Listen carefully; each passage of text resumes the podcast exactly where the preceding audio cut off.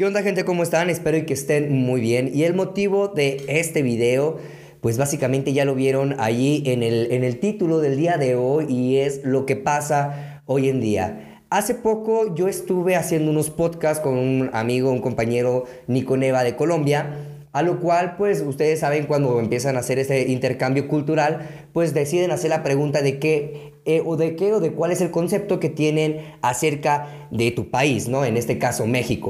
Y al momento de yo hacerle esta pregunta, él me contesta que nosotros tenemos algo súper cagadísimo, que son el Chavo del Ocho y las novelas. Ellos nos conocen por las novelas y por el Chavo del Ocho, una serie, o más bien un programa que se estrenó aproximadamente 40 años. O sea, casi, casi, casi en los 80 estuvo en su pleno boom. No se ha innovado en absolutamente nada la televisión mexicana como para que nos reconozcan con otro tipo de programación. Y la verdad es que es demasiado triste que nos reconozcan por un programa que se hizo para en, su momento si llegan a, conocer esta historia de cómo es que Emilio Azcárraga eh, le dice a, Roberto Gómez Bolaños que quería hacer un programa en donde divirtieran a la gente y, los entretuvieran porque por esos años, no sé si ustedes saben, México pasó por una gran crisis muy cabrona y lo que querían hacer era, pues, tal vez de hacerlos que se olvidaran de ese tipo de problemas y fueran felices. O dicho de otra manera, cegarlos. Y de verdad es triste lo que pasa en estos momentos con la televisión mexicana.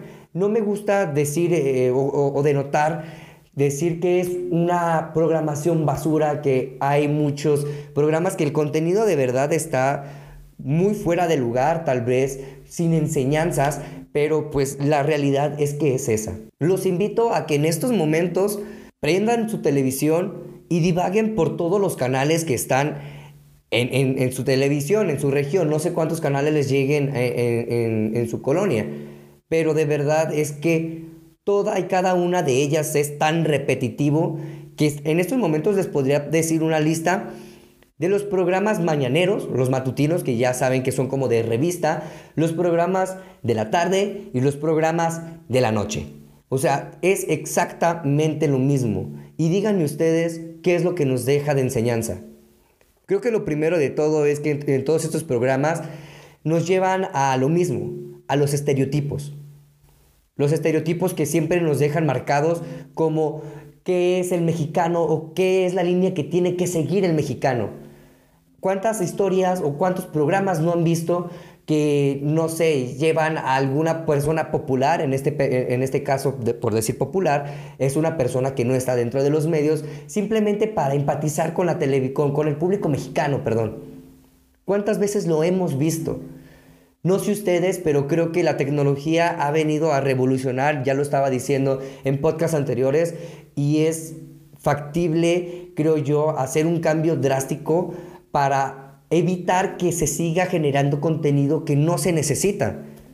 ¿Cuántos programas de YouTube, o sea, así como hay buenos, no sé, el mío, como ustedes lo tengan en el concepto, si es bueno o es malo, igual la invitación está en apoyar con un like o darle un dislike o simplemente suscribirse o desuscribirse. Así de fácil es seguir o, hacer que un contenido se siga creciendo. ¿Cuántos canales de YouTube no existen que de, en verdad dejan algo bueno? A mí me gustaría invitar a, a las personas que en este momento pues estén viendo este clip a que si quieren dejar de ver eh, contenido basura en televisión, la apaguen. Apaguen su televisor, en verdad, apaguen su televisor porque esto genera pues rating, ya lo saben. Si ustedes siguen este, visualizando los programas, la verdad es que a uno de ellos eh, creo que son los reality shows que nos generan un estereotipo del cual no vamos a poder llegar porque no estamos preparados para ese tipo de cosas. Nos criaron en, una religión católica tan aprensiva y de verdad, o sea, la mayoría de los mexicanos son católicos y somos tan aprensivos que creemos que eso es lo bueno y esa es la línea que tenemos que seguir. Está muy cabrón de verdad eh, creer que la televisión es nuestro modelo a seguir, algo aspiracional. Y sí, normalmente este tipo de programas no invierten tanto en el contenido para la creatividad, para dejar una enseñanza, para dejar un aprendizaje, para dejar algo que nos pueda servir. Lo que generalmente invierten es la imagen. Si se fijan en los sets son muy impresionantes, son tan apegados a, los sets que son como los de eh, Estados Unidos, que la verdad tienen una, una muy buena producción de imagen, o también en los presentadores. ¿Cuántos mexicanos han visto que son güeros de ojos azules, que tienen eh, tal vez rasgos que son más extranjeros que nada? En la puta vida vas a ver un pinche mexicano que es güero, de verdad. La demografía mexicana es que todos somos de tez morena, de nariz respingada y rasgos no tan finos, de verdad. O sea, es, es ilógico, ilógico que nos quieran vender una imagen que no somos.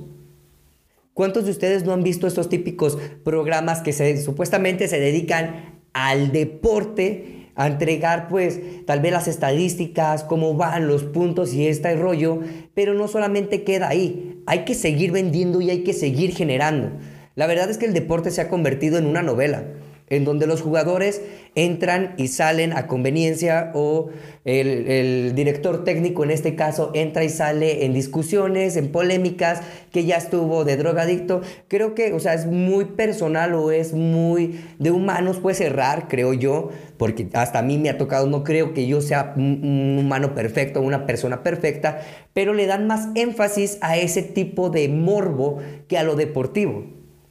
De verdad, creo que la televisión mexicana eh, o, en general eh, cualquier programa mexicano está tan arraigado al morbo y a quererte vender una imagen o quererte enseñar algo que creo yo que es tan banal para, para nosotros que pues bueno, al final de cuentas somos lo que comemos, señores, como lo dijo una vez el burrito de Shrek y nosotros vamos a seguir generando o creando nuestra sociedad eh, con base a lo que nosotros queremos, creemos que es y de verdad está de la chingada.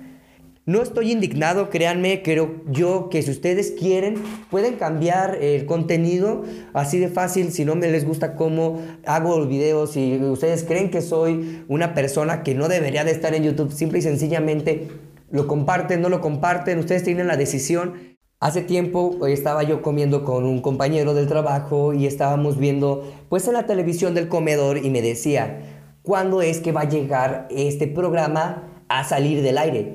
Porque ya es una novela, de verdad. En un principio era un reality show pues común y corriente como todos, que tal vez en busca de algo pues ya, ya dejó de ser tan así porque ya se metían más al mundo personal o al morbo de qué era lo que pasaba con quién se metía, con quién se besaba.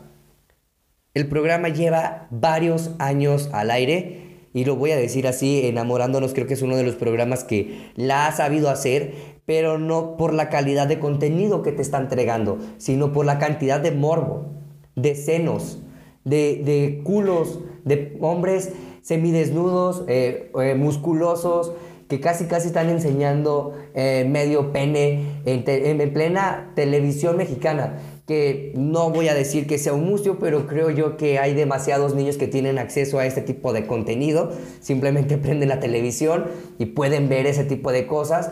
La educación también empieza desde casa de ver las cosas con morbo, pero no es apropiado, creo yo. Todo tiene una etapa y todo tiene un proceso por el cual se tiene que respetar y que tienes que llegar, ¿no?